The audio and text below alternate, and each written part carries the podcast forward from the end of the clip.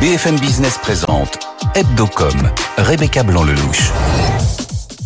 Au menu aujourd'hui, interview exceptionnelle de Yannick Bolloré, PDG d'Avas et président du conseil de surveillance de Vivendi, sur la terrasse même de Vivendi. Pour ceux qui sont en radio, je vous invite à nous regarder en télé, ça vaut le détour. On va essayer d'explorer euh, les grands sujets de cette rentrée pour la pub, la com et les médias. Ensuite, on passera à un nouveau format incarné par notre journaliste Simon Tenenbaum qui passera en revue pour nous toutes les news d'Hebdocom. Et puis pour terminer euh, notre focus de la semaine, à l'heure du coup d'envoi de la Coupe du Monde de rugby, on a voulu se demander si les sportifs n'étaient pas les meilleurs meilleurs ambassadeurs pour les marques aujourd'hui. Ce sera euh, notre focus avec nos experts tout à l'heure en fin d'émission. Voilà le programme. Tout de suite, on retrouve notre invité. Hebdocom sur BFM Business. Yannick Bolloré, bonjour. Bonjour. Merci euh, de nous recevoir euh, sur la terrasse de vos bureaux. On a de la chance avec le temps aujourd'hui. Vous êtes euh, président d'Avas, président du conseil de surveillance de Vivendi, deux casquettes différentes qui vont toutes les deux nous servir aujourd'hui à essayer d'explorer les, sujets, les dossiers de cette rentrée pour la pub, la com, les médias. Ma première question, c'est comment est-ce que vous appréhendez la rentrée pour le marché de la pub? Est-ce que ça sent bon, pas bon? Surtout dans un contexte où euh, l'inflation est forte, notamment pour les grands distributeurs qui font partie des, euh, gros annonceurs. Est-ce qu'il euh, faut s'inquiéter? Alors, c'est une très bonne question, évidemment. Alors d'abord, il faut rappeler que le premier semestre a été très bon pour l'industrie, notamment pour Avas, qui a affiché une croissance importante. J'allais le rappeler. Et deuxième semestre qui démarre, puisqu'on est au tout début du mois de septembre. Pour l'instant, on n'a pas de signaux d'inquiétude. Euh, ce qu'on entend de la part de nos clients, c'est une poursuite de leurs investissements publicitaires sur cette euh, deuxième partie de l'année. On a la Coupe du Monde de rugby euh, qui démarre ce vendredi, qui devrait driver de l'audience. Vivendi qui est d'ailleurs sponsor officiel. Voilà, Vivendi est d'ailleurs un sponsor et fier d'être sponsor de cette Coupe du Monde, en espérant que la France ait un beau parcours lors des prochaines semaines. On y croit pour cette année. On y croit, bah, on est l'un des favoris, on verra. Et euh, non, j'aborde euh, ce deuxième semestre, euh, malgré le contexte incertain que vous avez décrit, plutôt avec confiance et sérénité. Vous sentez quand même une inquiétude ou, pas du tout? Oui, il y a évidemment une inquiétude. Hein. Les trois dernières années ont été difficiles hein, pour l'ensemble des industries. On a quand même eu une pandémie majeure qui a été suivie de dérèglements dans la chaîne du transport. La guerre qui a démarré, qui a beaucoup affecté la plupart de nos grands clients. Donc nos clients sont plutôt inquiets, incertains mais les fondamentaux sont plutôt bons. Les résultats des grandes entreprises françaises et internationales qui ont été publiés euh, pour le premier semestre fin juillet ont plutôt été euh, positifs. Donc euh, j'entends plutôt une poursuite des investissements qui restent, et je le dis et c'est important pour votre émission de communication, pas une dépense, les investissements pubs ne sont pas une dépense, mais un investissement qui génère des retours sur investissement dans les mois qui suivent. Euh, l'actualité, c'est aussi, euh, vous le disiez, la guerre et notamment ce qui se passe euh, en Afrique au Gabon. Depuis, depuis quelques jours, des filiales de Canal et Avas sont présentes au Gabon, avec Avas Africa Gabon notamment. quelles sont les conséquences de ça et comment on gère ça? C'est évidemment des sujets très compliqués qui nous dépassent. Hein. Le groupe n'est pas du tout présent en termes de, de, politique.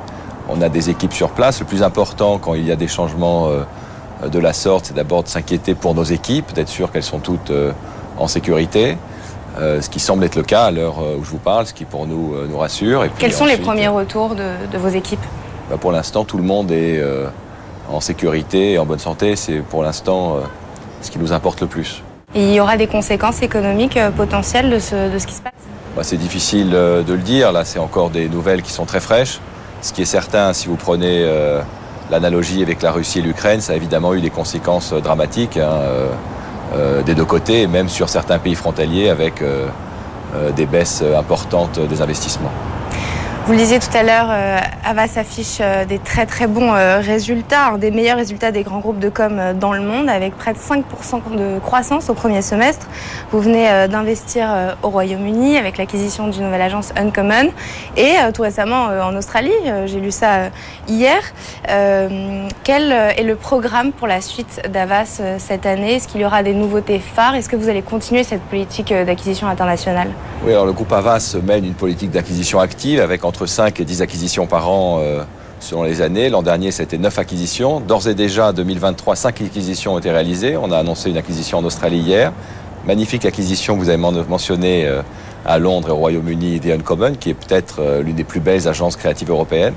D'abord, je suis très fier que des agences aussi prestigieuses choisissent de rejoindre Avas, puisque c'est évidemment une compétition entre grands groupes de communication, d'être capable d'attirer les meilleures agences, les meilleurs talents au sein de notre groupe. Donc c'est d'abord une fierté. Et ensuite, le groupe va continuer d'investir de manière ciblée dans certaines agences, dans certains pays, selon les spécialités et nos besoins également. D'autres nouveautés pour l'année? Oui, on travaille sur des projets un peu partout dans le monde d'ailleurs, puisque les acquisitions se font partout dans le monde. Vous avez mentionné l'Australie, euh, l'Angleterre. Euh, il y a également eu l'Asie avec une acquisition en Inde euh, au mois de juin, l'Allemagne, donc au Canada aussi également. Donc c'est très, très varié géographiquement ainsi qu'en termes de discipline. Un mot sur euh, les plateformes et sur l'arrivée euh, notamment de la pub sur les plateformes. Netflix qui s'y est mis euh, il y a un moment avec une offre moins chère avec publicité. Disney Plus qui s'y met le mois prochain. J'aimerais avoir votre regard sur le sujet. Est-ce qu'on doit se dire attention, la concurrence devient mondiale, donc ça peut être dangereux pour nous Ou est-ce qu'on doit se dire au contraire, c'est un nouveau challenge et c'est un nouveau terrain de jeu pour les agences? Bah, c'est les deux. Hein. Euh, évidemment, la concurrence est mondiale aujourd'hui. Les plateformes représentent, si vous prenez les États-Unis, euh, les plateformes, donc le streaming, si vous additionnez Netflix, euh, Hulu, Disney, etc., représentent un tiers de l'audience hein, maintenant de la consommation de contenu à la télévision. Donc c'est un enjeu majeur. Mais c'est en même temps une opportunité pour les annonceurs et pour les groupes de communication de trouver des nouveaux territoires d'expression, des nouvelles façons d'annoncer.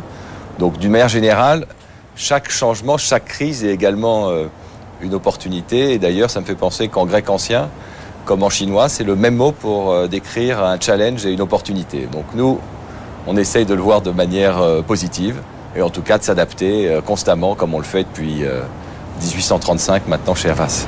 Comme l'intelligence artificielle, par exemple. Est-ce que c'est une opportunité? Est-ce que c'est une menace? Vous le voyez comment? Pareil, un challenge? Alors l'intelligence artificielle, c'est quelque chose d'assez spécial, hein, surtout l'intelligence artificielle générative qui est capable de produire du texte, mais également des images de très grande qualité. Donc c'est euh, à la fois une menace et une opportunité, encore une fois.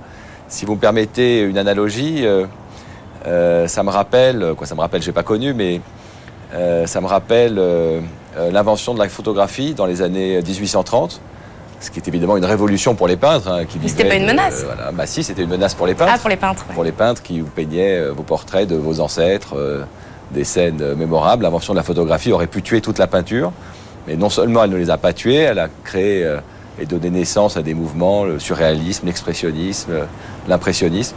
Donc je ne crois pas que l'intelligence artificielle va tuer l'industrie de la création graphique ou de la production de textes, mais elle va tuer les ceux qui sont average, disons médiocres en français, je ne sais pas si c'est la bonne. Euh, Ça va faire du tri en fait. Donc il va falloir faire mieux que Dali, Midjourney ou Adobe Firefly. Il va falloir faire mieux que Chat euh, euh, GPT. Donc ça va être, je pense, une très belle opportunité. En tout cas, créer une, une prime pour l'excellence qu'on revendique évidemment euh, chez Avas. Et comment vous allez euh, l'exploiter de façon opérationnelle côté Avas et côté Vivendi euh, là en cette rentrée? Alors opérationnellement côté Avas, elle est déjà exploitée depuis le mois de novembre. D'ailleurs, j'avais fait ma carte de vœux de l'année dernière, donc en décembre 2022 pour souhaiter la bonne année 2023 avec l'intelligence artificielle générative. on l'utilise dans toutes nos agences créatif, ça permet, ça permet honnêtement de gagner un temps fou, euh, fait en 15-20 minutes, ce qui prenait 5-6 heures à faire avant. Donc, euh, donc ça augmente la productivité. Ça augmente la productivité, puis on peut surtout se concentrer sur créer plus de valeur ajoutée pour nos clients. Donc je pense qu'à terme, les agences de communication, qu'elles soient grandes ou indépendantes, doivent se concentrer sur l'excellence et apporter une vraie valeur ajoutée à des clients qui ne pourraient pas faire ces choses-là en interne. Et côté Vivendi, sur les médias, comment on se positionne? Côté Vivendi, sur les médias, c'est le, c'est le début, j'ai envie de dire. Il n'y a pas encore de, euh, séries ou de films créés uniquement à base d'intelligence artificielle. Euh, ça existe sur la partie production avec, euh, disons, des fonds verts élaborés où maintenant on peut créer des scènes entières de cinéma avec de l'intelligence artificielle qui sont bien plus réalistes que ce qu'on pouvait faire auparavant. Mais là encore, ça va être la même chose. Il va falloir que les auteurs et les scénaristes, on en parle beaucoup avec la grève américaine, soient capables de faire mieux que ChatGPT, encore une fois. Oui, c'est un sujet aussi euh, pour vos journalistes. Comment euh, ils appréhendent ça? Comment ils l'utilisent? J'espère que les bons journalistes comme vous font mieux que ce que l'intelligence artificielle ferait. Ça va être un outil qui va vous aider à peut-être aller plus vite sur certaines choses, mais il va falloir en effet aller euh, plus loin dans la quête d'excellence. Un mot sur la fusion Vivendi-Lagardère, maintenant que la Commission européenne a donné son accord. Est-ce que vous en êtes? Quels sont les derniers rebondissements là en septembre? Alors, Euh, c'est un dossier plein de rebondissements depuis deux ans maintenant. Donc la Commission européenne, vous l'avez dit, a donné son accord sous réserve de l'exécution de deux remèdes, qui sont un la session d'Editis et deux la session de Gala, qui sont actuellement en cours et on Ouais. espère terminer d'ici la fin de l'année. On a un accord euh, euh, de session pour Editis, qui est donc le deuxième groupe d'édition francophone au groupe IMI, euh, qui est le groupe de Daniel Kretinsky. Et on a un accord pour la session de Gala au groupe euh, Le Figaro. Euh, un mot sur le JDD quand même. Euh, comment on gère, en termes de com, une crise pareille, un peu sur le même modèle de ce qui a pu se passer au moment de ITL, CNews et Europe 1 Euh, En termes de com, comment on gère quand on a la quasi-totalité de la rédaction qui s'en va? Alors c'est impossible pour moi de vous répondre à cette question parce que tant qu'on n'a pas eu l'accord final de la Commission européenne de Bruxelles, il y a une loi qui nous interdit d'opérer ou de donner notre avis sur la gestion de la société cible, donc je ne peux absolument pas m'exprimer. Mais il y a quand même un nouveau directeur de la rédaction qui est déjà euh, en poste. Oui, mais je ne peux pas, encore une fois, pour des raisons... Pas de problème. euh, voilà, je, de- je de fais mon métier, vous oui, de- mais Moi, je suis obligé de, faire le bien, de respecter la loi. Donc je ne peux pas m'exprimer sur euh, euh, les sujets liés au groupe Lagardère tant Que la... que nous n'avons pas l'accord final de la Commission européenne. Côté Prisma Media, cette fois, quelles seront euh, les nouveautés de cette rentrée? Il paraît que Capital euh, va basculer en hebdo, est-ce que c'est vrai? Alors il y a eu déjà une grosse nouveauté euh, qui était le lancement d'Harper Bazaar. Grande réussite, hein, la France euh, qui est quand même la capitale, euh, Qu'on avait reçu dans la Hebdocom l'année dernière. voilà. Et donc la France qui est la capitale de la mode n'avait pas de version à elle d'Harper Bazaar. On avait une adaptation de la version européenne. Donc c'est une formidable nouvelle. Le journal est un grand succès. Il y a des projets d'acquisition côté Prisma Media et des projets France, de lancement international? d'adaptation. Pour l'instant en France, mais pourquoi pas développer un jour Prisma Media à l'international. Et euh, Capital? Alors Capital, ça faudrait que vous demandiez euh, directement à la patronne de Prisma Media, à Claire Léost, ou, ou ses équipes, ses projets. Est-ce que vous aimez le rugby? Oui, j'apprécie évidemment le rugby, oui.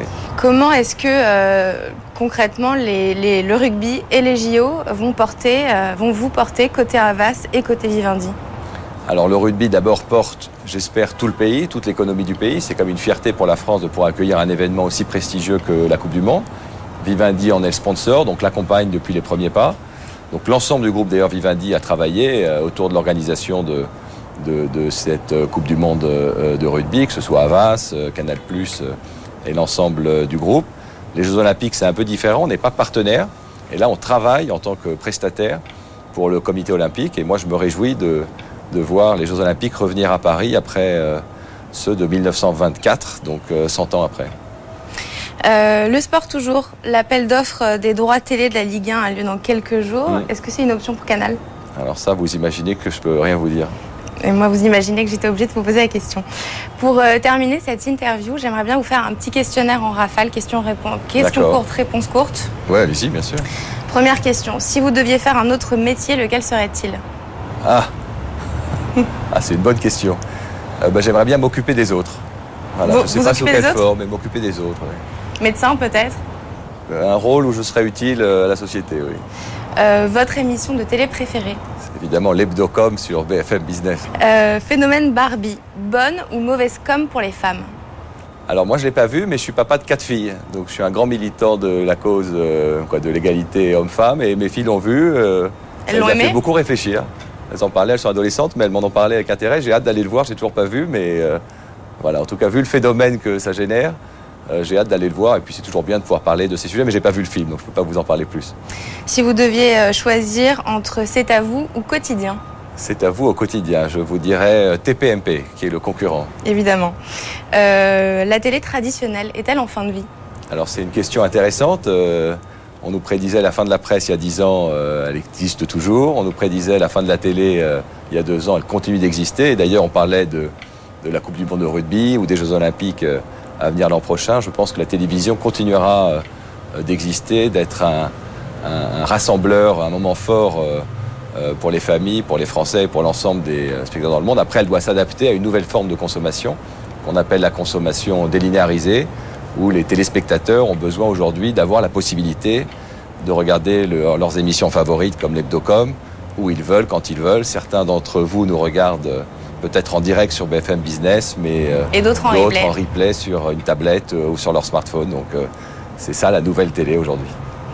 Euh, Cyril Hanouna en trois mots Bah, Cyril Hanouna, d'abord, c'est un ami. On a démarré ensemble et je suis extrêmement impressionné euh, du succès de son émission qui, je crois, fête ses 12 ou 13 ans cette année, donc un grand bravo.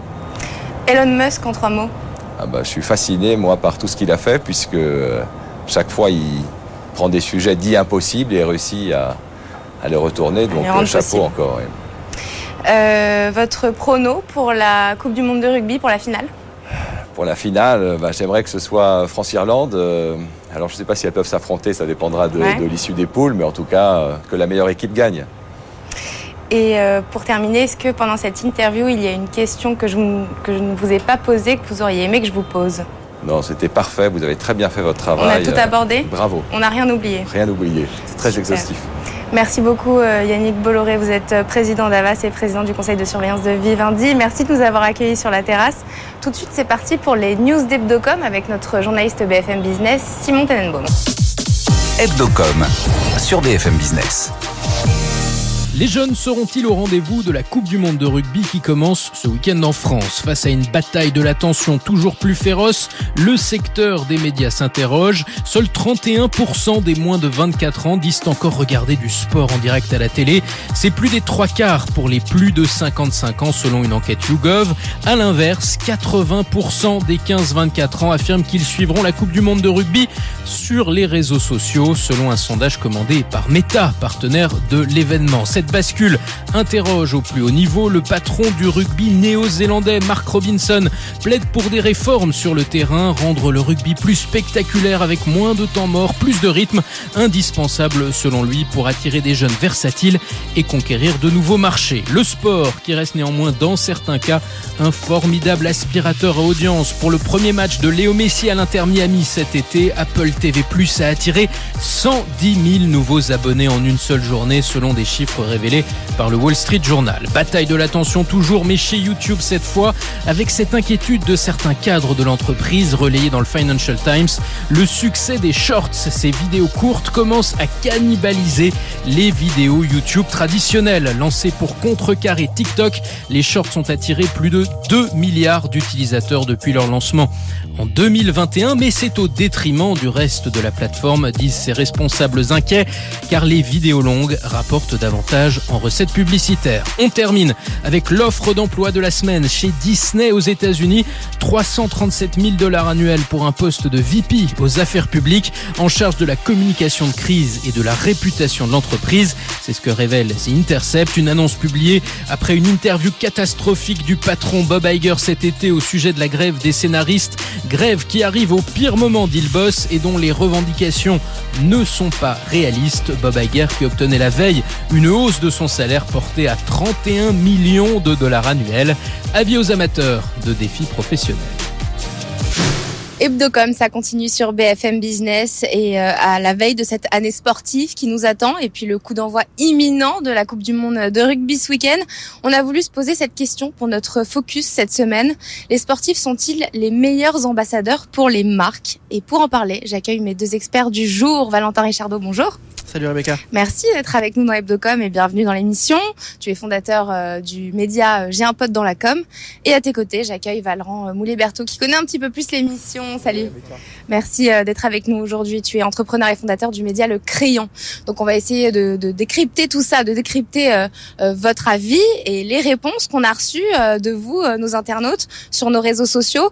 Globalement, ce qui ressort, c'est que c'est 60% oui, 30% non. Euh, c'est la tendance qui, qui, est ressortie sur nos trois réseaux sociaux cette semaine. Déjà, ma première question, euh, euh, je me tourne vers tous les deux. On peut commencer avec toi, Valentin. Est-ce que, vous, est-ce que tu es en phase avec la réponse de nos internautes? Ouais, ouais, tout à fait. Le, le, sondage, il est hyper révélateur de ce que les Français et les gens pensent des sportifs. Euh, notamment par la campagne Apple qu'on a vu avec les joueurs de rugby. Euh, Lorsqu'on parle de l'univers du sport et les sportifs, c'est des gens qui incarnent des valeurs, qui incarnent des choses. Et beaucoup des Français, des, des consommateurs euh, se retrouvent dans ces valeurs-là. Et pour une marque, c'est hyper important parce qu'on va aller parler à une communauté qui est déjà engagée, une communauté qui est composée de fans euh, qui aiment ce dont on va leur parler, et pas uniquement des consommateurs classiques. Donc c'est hyper intéressant. Et ce sondage, il est évidemment en phase avec ce qu'on peut étudier, ce qu'on peut regarder aussi sur le média. Et les différentes habitudes de consommation des gens aujourd'hui. Valorant, tu es en phase avec ce qui est ressorti aussi? Complètement, et puis on a pu voir même dans le classement 2023 des personnalités préférées des Français que dans les 20 premières, 5 étaient des sportifs, avec une petite spécificité, c'est que 5 étaient des footballeurs. Et que là, c'est aussi une grande première pour la France et pour l'Europe de manière globale, c'est que les sportifs sont vraiment mis à l'honneur, et puis par Apple, qui est quand même la plus grosse entreprise américaine, c'est vraiment un géant, on a tous des produits Apple ou Juste presque pour tous. recontextualiser, on parle de la campagne du nouvel iPhone euh, par Apple, qui a été réalisée avec euh, des joueurs du 15 de France euh, de la Coupe du Monde du rugby cette année. Exactement. Et en fait, ce qui est vachement intéressant, c'est que ces valeurs des sportifs, c'est pas seulement que ce sont des bonnes valeurs, évidemment que ça l'est, et je pense que ça aide beaucoup, mais c'est aussi qu'on parle de personnalités qui capitalisent sur le marché de l'attention. Parce qu'on oublie trop souvent que le sport, au-delà de la performance, c'est aussi là où on a les plus grosses audiences. On va essayer de comprendre euh, pourquoi ces autres secteurs sont moins euh, vecteurs de, de, fascination finalement euh, auprès des fans. Valentin, pour toi, simplement, aujourd'hui, quel est l'intérêt d'une marque de se tourner vers le sport? C'est un intérêt qui est grandissant. Euh, Valorant, tu l'as hyper bien dit, à la fois sur les audiences. Donc, quand on est un annonceur, on cherche de la performance média, mais aussi pour un capital sympathie pour de la marque euh, commerciale, de la marque employeur. Quand on réunit les deux, c'est de la marque entreprise. On veut capitaliser sur ces événements. Là, la Coupe du Monde de rugby arrive. Euh, ça aurait été une erreur pour beaucoup de marques de ne pas se positionner dessus. Elles l'ont bien fait, on voit qu'il y a énormément de partenaires.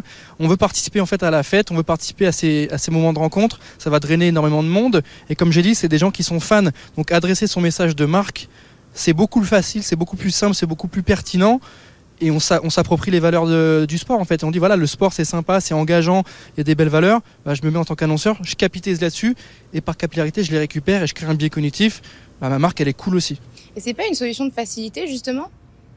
Je pense pas parce que euh, c'est assez engageant parce que le sportif, il a évidemment une posture, il a des avis, il a des performances aussi. Euh, donc c'est pas une solution de facilité, c'est je pense plutôt l'inverse, quelque chose de beaucoup plus malin. Et c'est aussi encore une fois ce qu'on va en faire. Être partenaire d'un sportif et le payer pour qu'il parle de nous, c'est une chose. Euh, l'accompagner sur sa strate, euh, le mettre en scène dans nos publicités, faire en sorte de créer du contenu entertainment avec lui, l'engager, créer du contenu on n'est plus sur de la pub ni du sponsoring, on est sur du contenu brand entertainment qui est encore le niveau au-dessus. Et là, pour le coup, c'est hyper malin parce que ça performe très bien. Valran, euh, parmi euh, les leaders d'opinion, pourquoi les sportifs ont une place euh, si particulière que ça? Moi, je pense qu'ils ont une place si particulière parce que ce sont peut probablement les pics d'émotions les plus forts qu'on peut ressentir en regardant un contenu. Ce qui va s'en rapprocher le plus, ça va être le cinéma.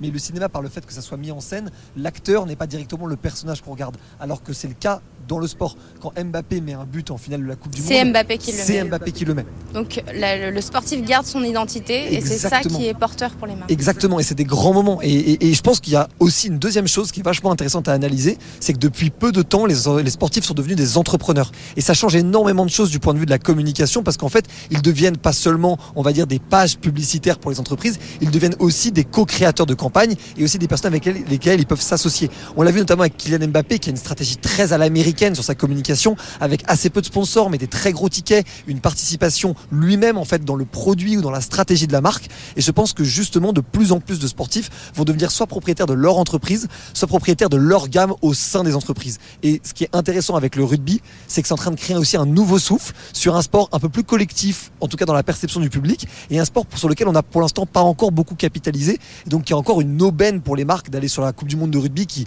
va donner en plus un coup de projecteur gigantesque à ce sport j'adore à titre personnel, mais bon, ça, ça engage que moi.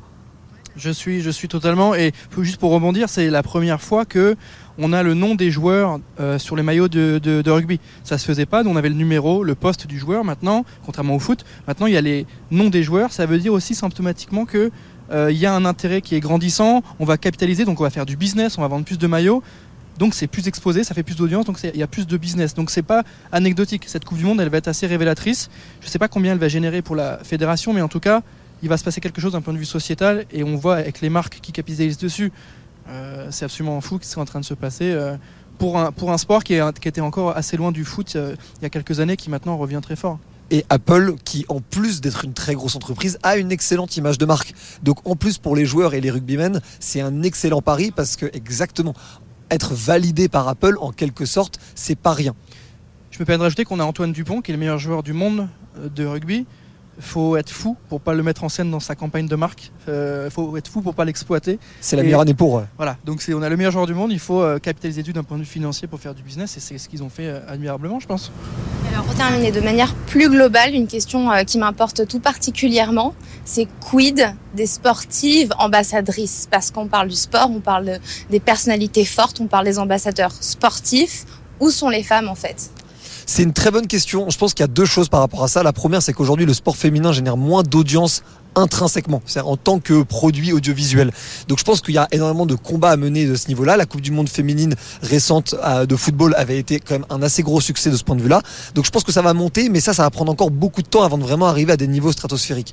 En revanche, je pense que les femmes, par ce discours aussi féministe qui émerge de plus en plus sur les réseaux sociaux, ont l'opportunité de capitaliser sur leur performance d'athlète pour se mettre en avant, raconter une histoire et du coup avoir des abonnés ou une audience sur les réseaux sociaux totalement décorrélée de l'audience de leur sport ou de ce qu'elles pratiquent. On peut voir ce qu'a fait Morgan Rapinoe, l'américaine, euh, dans le football. Son audience et son, impact de médias est beaucoup plus puissant que son impact footballistique. Donc je pense qu'il y a une porte d'entrée pour les sportives, mais il faut prendre la, verticale réseaux sociaux et commencer à raconter son histoire et raconter une histoire de sportive avant de capitaliser sur ses propres performances audiovisuelles qui pour l'instant sont quand même loin derrière celui des garçons.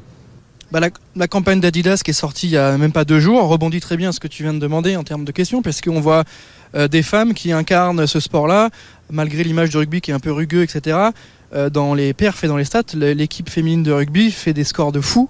Euh, pour le coup, il n'y a pas de moins bon, de, meilleur ou pas. C'est une équipe qui est absolument dingue. Il y a des profils de fous. Et à côté de ça, en plus, ce sont des, profils qui montent des entreprises à côté.